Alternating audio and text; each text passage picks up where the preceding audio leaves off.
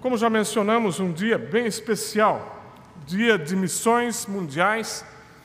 Lembramos também de EBM Masa, o trabalho que é feito em vários países através desta agência missionária ali da Alemanha.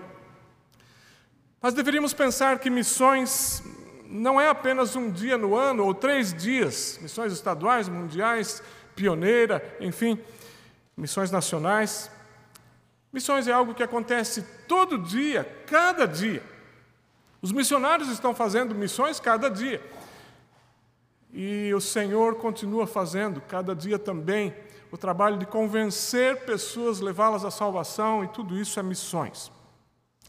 Quando pensamos nos missionários da Junta de Missões Mundiais, ah, é bem verdade que temos tão pouco contato com eles.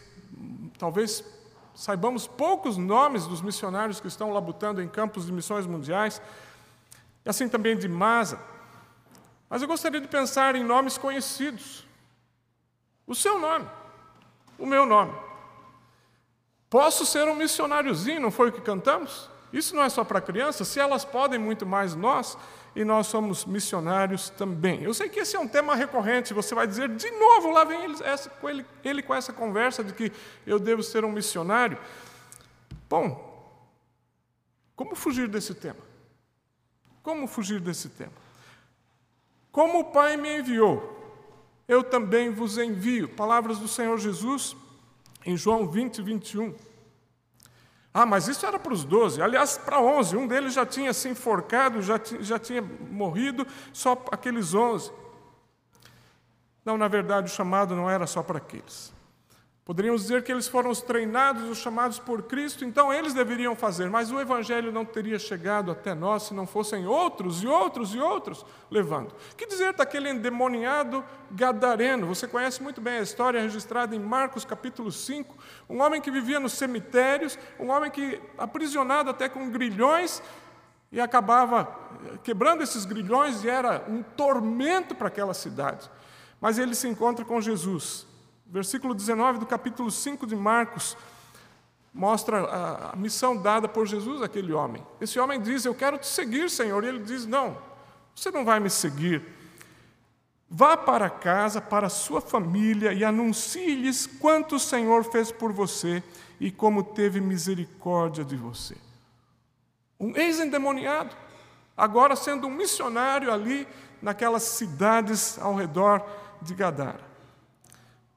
Que dizer daquele homem que estava seguindo Jesus e Jesus diz: Vamos em frente. E aquele homem diz: Deixa primeiro enterrar o meu pai. E Jesus dá uma resposta que é muito especial, e ele não era do grupo dos doze. Jesus diz: Deixe que os mortos sepultem os seus próprios mortos. Você, porém, vá e proclame o reino de Deus. Que dizer daqueles discípulos, depois de Pentecostes, que até então tinham ficado em Jerusalém, mas acontece a perseguição, isso está registrado no capítulo 8 de Atos, e o versículo 4 desse capítulo diz: os que haviam sido dispersos, e os que foram dispersos foram todos os demais, menos os apóstolos, os que haviam sido dispersos pregavam a palavra por onde quer que fossem. Em outras palavras, missões, trabalho de todos nós ou levar o Evangelho adiante, o trabalho de todos nós. Eu gostaria de partir de um versículo extremamente conhecido, conhecido como a Grande Comissão, a ordem que Jesus dá àqueles onze reunidos um pouquinho antes de ele subir aos céus, e provavelmente você conhece esse versículo de cor. Mateus 28, estes versículos, Mateus 28, de 18 a 20. Então Jesus aproximou-se deles e disse: foi-me dada toda a autoridade no céu e na terra. Portanto, vão e façam discípulos de todas as nações, batizando-os em nome do Pai e do Filho e do Espírito Santo, ensinando-os a obedecer a tudo que eu lhes ordenei, e eu estarei sempre com vocês, até o fim dos tempos. Como é bom pensar na autoridade por trás da ordem. É-me dada toda a autoridade nos céus e na terra autoridade sobre os demônios, sobre o próprio Satanás, autoridade no mundo celestial, no mundo invisível, autoridade também no mundo visível, no céu e na terra. É importante pensar que eram as últimas palavras de Jesus. Você dá muita atenção às últimas palavras de alguém, não é verdade?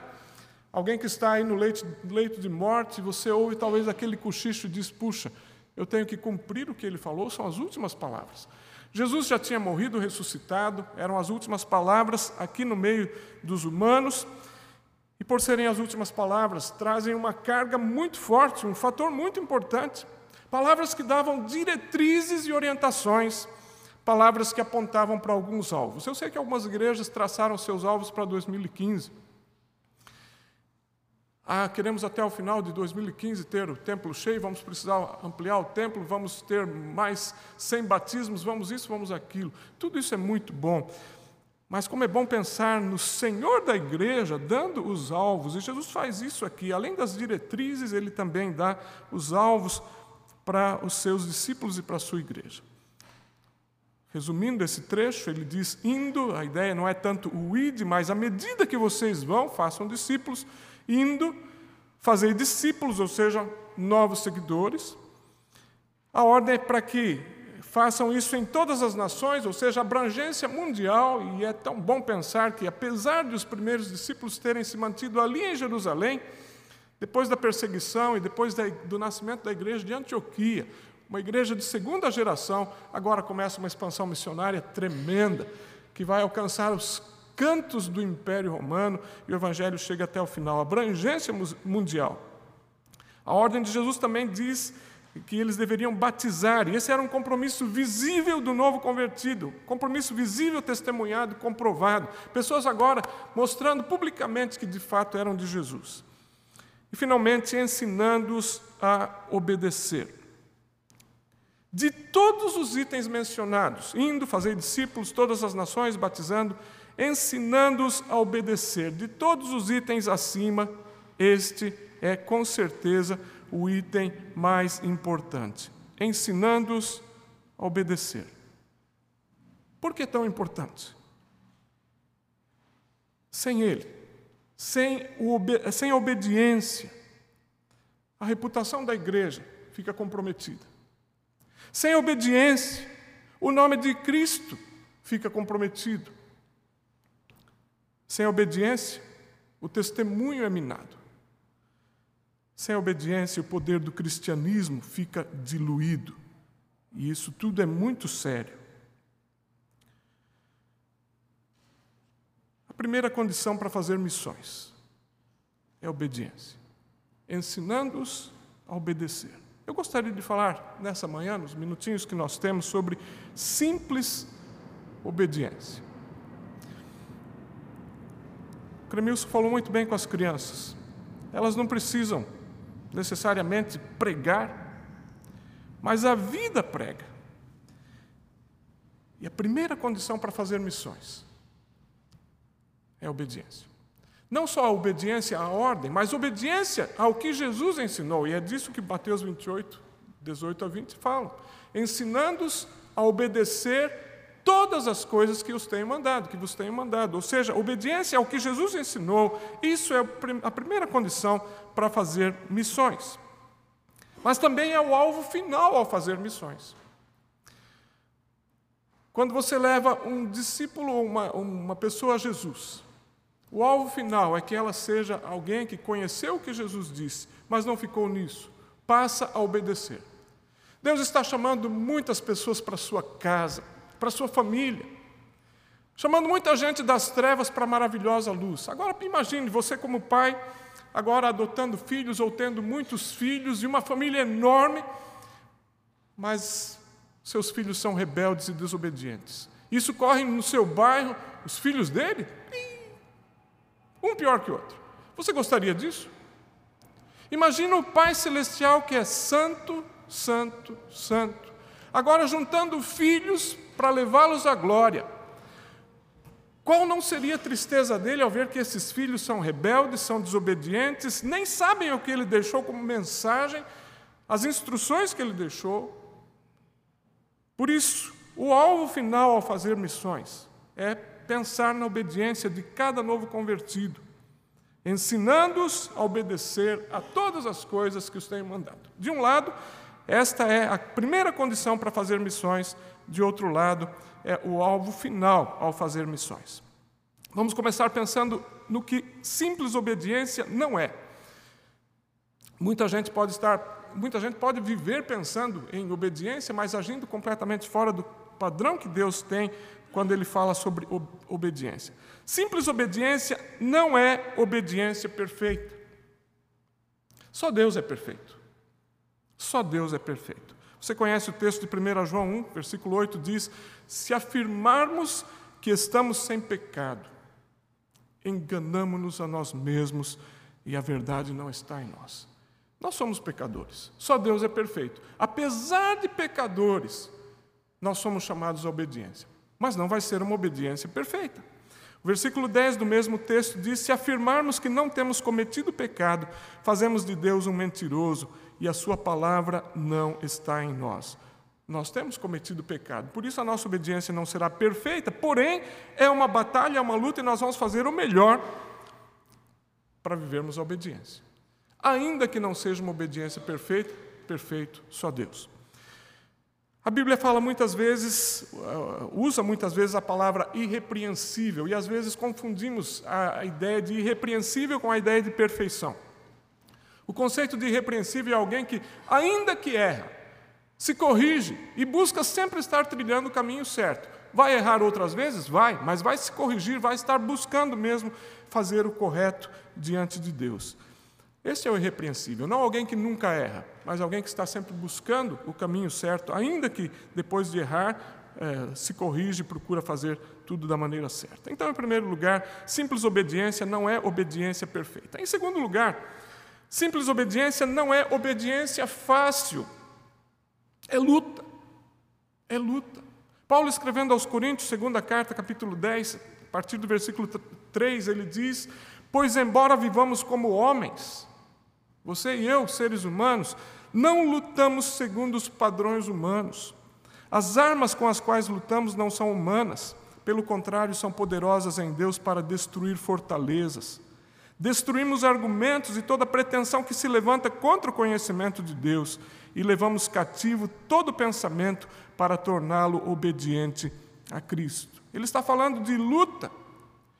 É bem verdade que é uma luta que acontece até no mundo espiritual, porque as pessoas não conhecem a Deus e não querem conhecê-las. E essa luta acontece dentro de nós, porque muitas vezes o nosso velho homem quer crer em sistemas mundanos, em sofismas, argumentos dos homens. Por isso não é uma obediência fácil, é luta. Você conhece muito bem o texto de Efésios capítulo 6, a partir do versículo 10, a armadura cristã, a armadura do crente. Paulo diz: finalmente fortaleçam-se no Senhor e no seu forte poder. Vistam toda a armadura de Deus para poderem ficar firmes contra as ciladas do diabo. E aí vem um versículo muito chave, muito importante: pois a nossa luta não é contra pessoas, mas contra os poderes e autoridades, contra os dominadores deste mundo de trevas contra as forças espirituais do mal nas regiões celestiais. Não estamos brigando corpo a corpo, homem com homem, uh, humanos com humanos. A nossa luta está no campo espiritual, na região, nas regiões espirituais. Luta contra o mal nas, nas regiões celestiais. E Paulo continua dizendo: por isso, vistam toda a armadura de Deus, para que possam resistir no dia mal e permanecer inabaláveis depois de terem feito tudo. Meus queridos, nós estamos no meio de uma guerra. A vida em obediência é luta. Você não está num parquinho. Você está numa guerra, e a guerra espiritual, e o diabo sabe o seu ponto fraco. Os demônios sabem. E por isso viver em obediência é luta que acontece a cada dia. Paulo termina a sua carreira escrevendo a Timóteo, 2 Timóteo 4, versículo 7. Você conhece muito bem esse versículo, é versículo colocado em muitas lápides em cemitério.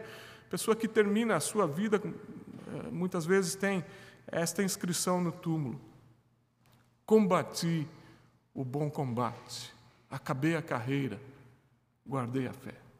Gostaria muito de ter isso no meu túmulo algum dia. Eu não vou estar lá. Mas uma boa lembrança. Agora, para ter isso como inscrição numa lápide, realmente não é fácil. Mas o que Paulo está dizendo, a vida dele não foi parquinho, não foi festa, foi luta. Combati. mas foi o bom combate que eu combati. Simples obediência não é obediência fácil, exige vigilância, é luta, é luta de cada dia. Além disso, simples obediência, em terceiro lugar, não é obediência legalista. O problema da obediência legalista é motivacional. Eu obedeço para conseguir alguns pontinhos com Deus. Eu obedeço porque assim eu vou estar indo para o céu. Mas não é esse tipo de obediência que Deus quer. A obediência legalista até pode trazer glória ao homem, mas certamente não produz glória a Deus. Você se lembra muito bem da parábola do filho pródigo. É interessante que Jesus conta essa parábola não pensando no filho pródigo, no filho afastado. Se você ler aquele capítulo 15 de, de Lucas, você vai descobrir que o foco de Jesus é o filho mais velho. Porque ele está lidando com fariseus, filhos mais velhos, religiosos, que se achavam grande coisa. E eles estão criticando Jesus enquanto os publicanos estão chegando junto. Que contrassenso. Quem é religioso se afastando do dono da verdade, o príncipe da paz, o dono da luz e pecadores chegando para ele. E então Jesus vai contar as três parábolas. E quando ele conta do filho pródigo, ele vai mostrar que a obediência legalista do filho mais velho era a típica obediência dos fariseus, essa não valia nada. Lucas capítulo 15, versículo 29, depois que o filho mais novo vem daquela vida depravada, volta para casa arrependido, quebrantado, o filho mais velho chega cheio de chateação, parece um crianção, porque eh, vê o que o pai fez pelo mais novo e agora ele diz ao pai: Olha, todos esses anos tenho trabalhado como um, como um escravo ao teu serviço. Preste atenção, nunca desobedeci às tuas ordens. Sou obediente, estou aqui. Mas tu nunca me deste nem um cabrito para eu festejar com os meus amigos. Obediência legalista deste filho mais velho na parábola do filho pródigo.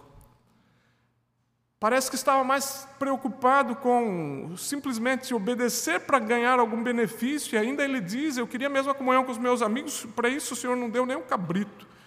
Mas o pai estava lá o tempo todo, buscando comunhão. O filho que vem do pecado, que vem da depravação, se quebranta, se ajoelha, e diz: Pai, fiz tudo errado, não mereço mais ser chamado teu filho. E esse pai, agora com o coração aberto, diz: É desses que eu gosto. Não obediência legalista, não obediência para ganhar pontos, obediência sim que vem do coração. Você se lembra do jovem rico que chegou a Jesus? A preocupação era grande: Senhor, que farei para herdar a vida eterna? E Jesus diz como vai a sua vida de mandamentos. Jesus sabia que os mandamentos não trariam salvação, mas Jesus sabe onde vai chegar.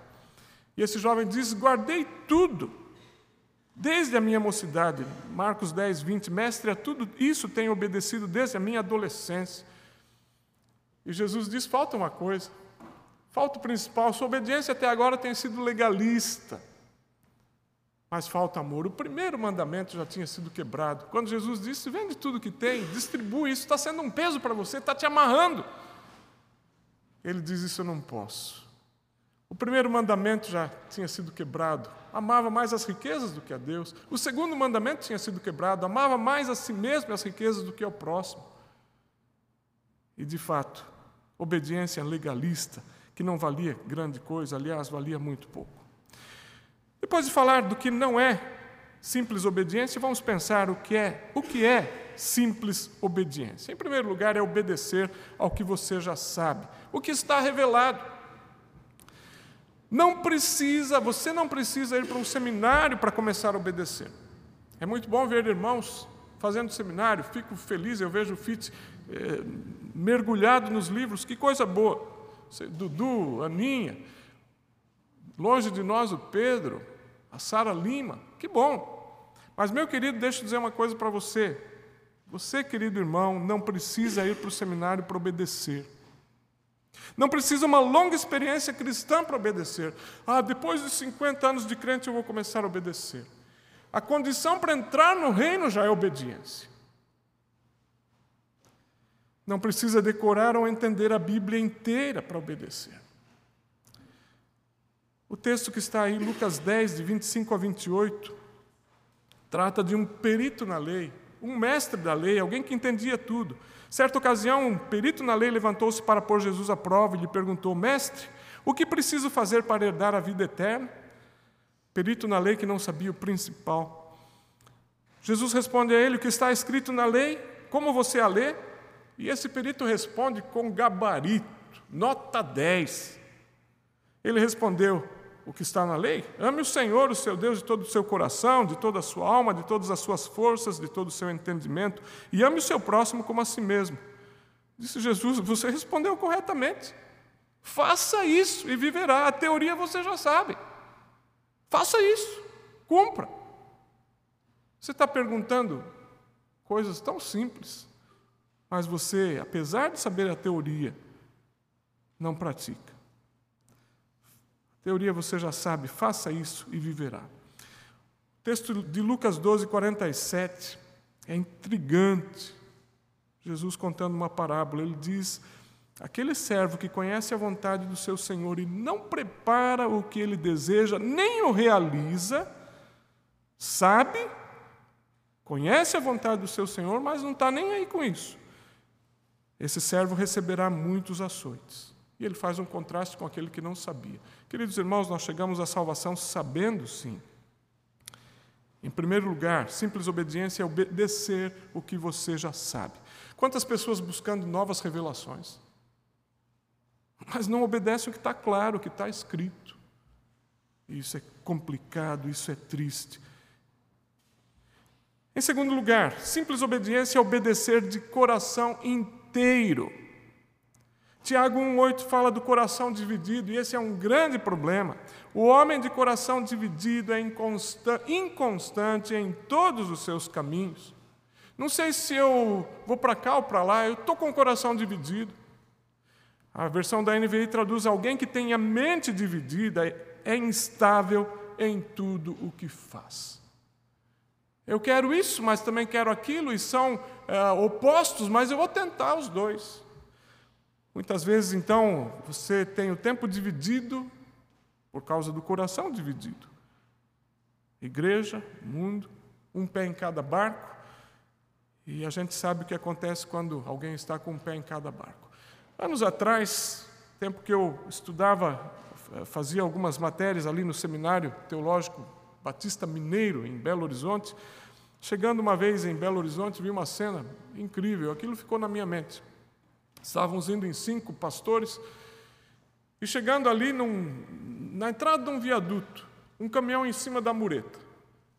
Eu fiquei pensando, esse é o coração dividido, a mente dividida. É, é pelo viaduto, é por cima ou é por baixo? Por cima ou por baixo? E no fim ficou em cima da mureta, encalhado ali e trazendo transtornos para o trânsito. O homem de coração dividido é inconstante em todos os seus caminhos. Obedecer de coração inteiro, isso é algo muito importante. Querido, deixa eu lhe dizer isso. Preste atenção. Quando o coração quer obedecer, ele encontra todos os caminhos. Mas quando o coração não quer obedecer, ele encontra todas as desculpas. É ou não é verdade? Começa a pensar num crente que dá muitas desculpas para isso e para aquilo. O coração não quer obedecer. É tudo questão do coração. Não pode ser diferente. É questão do coração. Quando o coração quer obedecer, encontra todos os caminhos. Quando o coração não quer obedecer, encontra todas as desculpas. Finalmente, Simples obediência é obedecer o que Jesus ensinou. É o que o texto diz.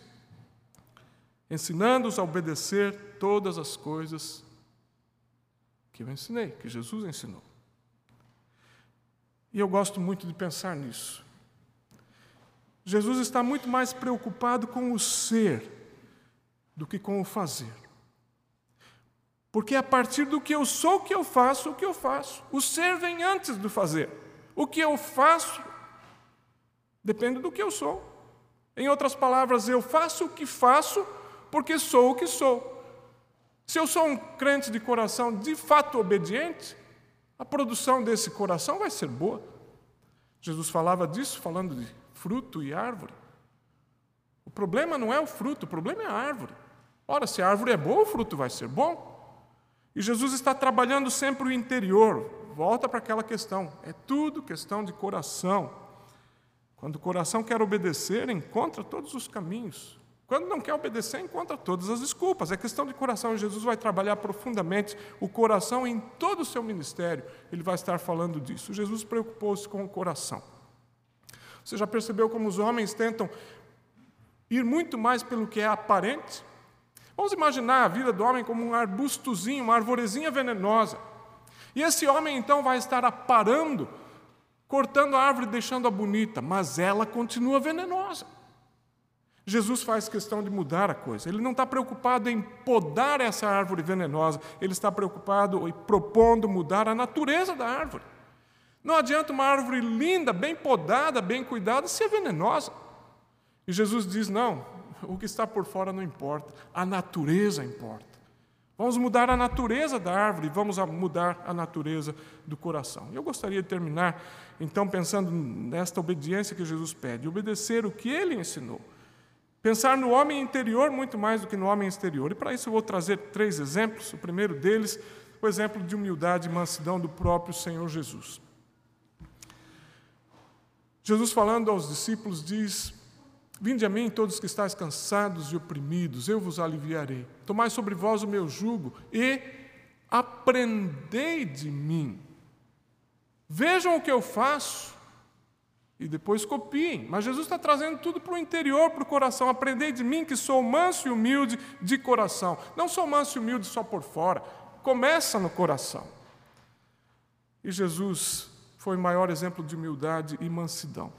Um dos discípulos que era bem mais saidinho, Pedro, mais tarde vai escrever a sua primeira carta, no capítulo 2, versículos 21 ao 23, ele diz: Para isso vocês foram chamados, pois também Cristo sofreu no lugar de vocês, deixando-lhes exemplo, ou seja, vocês têm a quem imitar, para que sigam os seus passos. Ele não cometeu pecado algum e nenhum engano foi encontrado em sua boca. Quando insultado, não revidava quando sofria, não fazia ameaças, mas entregava-se àquele que julga com justiça. Jesus, humilde até o final, manso cordeiro, e ele nos ensina que isso começa no coração. Mateus 5, 38 a 41, texto difícil para nós. Sermão do Monte, começo do Sermão do Monte ainda, ele diz: Vocês ouviram o que foi dito, olho por olho, dente por dente, mas eu lhes digo: não resistam ao perverso. Se alguém o ferir na face direita, volte com mais força. Essa é a nossa tendência. Se alguém o ferir na face direita, disse Jesus, ofereça-lhe também a outra face. E se alguém quiser processá-lo e tirar-lhe a túnica, deixe que leve também a capa. Se alguém o forçar a caminhar com ele uma milha, vá com ele duas. Humildade e mansidão. Obedecer o que Jesus ensinou. E ele ensina isso na prática.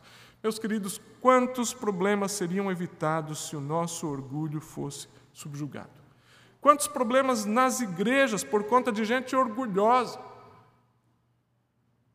Gente que tem que aparecer, gente que tem que eh, deixar a sua marca e dizer: se não for do meu jeito, eu pego a minha boneca e vou embora. Quanto problema seria evitado se o nosso orgulho fosse subjugado? E Jesus deixa isso bem claro como lição interior. Um segundo exemplo: buscar primeiro o reino de Deus. Antes, Jesus trabalha o ser, não apenas o fazer coisas no reino de Deus, mas ser cidadão do reino. E disso ele fala nos primeiros 12 capítulos do sermão, 12 versículos do Sermão do Monte, Mateus capítulo 5, as bem-aventuranças. Se você notar as bem-aventuranças, falamos disso no primeiro ano de ministério aqui na IBASP. As bem-aventuranças traçam o perfil do cidadão do reino do céu. Jesus está dizendo, antes de tudo, é o coração. Entrar no reino é se tornar cidadão do reino. E quando alguém se torna cidadão do reino, o fazer vem por, como resultado, vem por conta. E Jesus vai até trazer um versículo tão conhecido, Mateus 6,33. Busquem, pois, em primeiro lugar o reino e sua justiça, e todas as coisas serão acrescentadas. E no mesmo, no mesmo contexto ele fala que onde estiver o teu tesouro, aí estará o teu coração. Mas tudo começa no coração. O coração focado no reino, porque este é alguém que nasceu no reino, agora é um novo cidadão no reino de Deus. Um terceiro exemplo, eu termino com este, o exemplo do serviço. Jesus foi especialista em servir. Marcos capítulo 10, você conhece essa situação? Jesus está perto do, do seu sacrifício, os discípulos estão andando com ele, e dois discípulos chegam para Jesus, Tiago e João: Senhor, viemos pedir uma coisinha. Será que quando o Senhor entrar no teu reino, podemos ser ministros, um à tua direita, um à tua esquerda. E Jesus dá uma resposta a todos os discípulos. Vocês sabem que aqueles que são considerados governantes das nações as dominam, e as pessoas importantes exercem poder sobre elas. Não será assim entre vocês. Pelo contrário, quem quiser tornar-se importante entre vocês deverá ser servo. E essa palavra, no seu original, tem mais peso do que simplesmente para nós, o servo. Quer tornar-se importante? Seja escravo. Quem quiser ser o primeiro deverá ser escravo de todos, pois nem mesmo o filho do homem veio para ser servido, mas para servir e dar a sua vida em resgate por muitos. Jesus fala disso e vive isso. E Jesus termina a sua vida servindo. E ele mostra que simples obediência também é nessa área. Não fique pensando em ser servido. A simples obediência é viver como ele viveu. E ele viveu servindo. Nem mesmo o filho do homem veio para ser servido, mas para servir e dar a sua vida em resgate por muitos.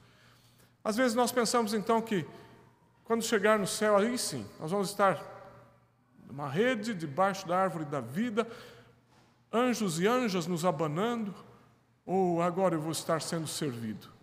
Sabe que Apocalipse 22, 3 diz: já não haverá maldição nenhuma. Falando da cidade celestial, o trono de Deus e do Cordeiro estará na cidade, e os seus servos o servirão. Até lá. Até lá estaremos servindo o Senhor. O melhor alvo para missões. O melhor alvo para 2015, como igreja simples obediência. Viver a simples obediência é a primeira condição para fazer missões. E por isso é o melhor alvo para 2015. E por isso é o melhor alvo para missões. Viver de tal forma que as pessoas sejam atraídas a Jesus, porque podemos refletir a glória dele na maneira em que vivemos. Simples obediência. Como é importante lembrar que o tempo todo nós estamos sendo observados, há pessoas nos seguindo olhando a nossa vida. O coro masculino vai cantar uma música que fala disso. Nós somos peregrinos em jornada. Podem vir à frente. À nossa frente, muitos outros vão, unindo-se aos fortes, encorajando os fracos. Suas vidas são exemplos vivos de Deus e seu amor. Milhares que nos cercam observando estão. Sigamos a jornada com vigor pois aqueles que passaram seu exemplo nos deixaram, ou seja, viveram simples obediência. Agora a, taxa, a tocha da verdade está em nossas mãos. Preste atenção nisso. Você é portador dessa mensagem, mas essa mensagem não vai ter efeito nenhum se a vida não for de simples obediência. E ele prossegue: possam todos que nos seguem ver Jesus em nós Brilhe nossa vida intensa como a luz, que o nosso caminhar possa demonstrar que a força que nos move vem da cruz. Possam todos que nos seguem ver Jesus em nós. Em muito, em muito pouco tempo, vidas vêm e vão, os planos e os sonhos vêm ao chão. Mas para que os nossos filhos sigam ideais que nos inspiram, precisam do exemplo, do serviço e do amor. Precisam ver em nós simples obediência. Que o Senhor nos abençoe.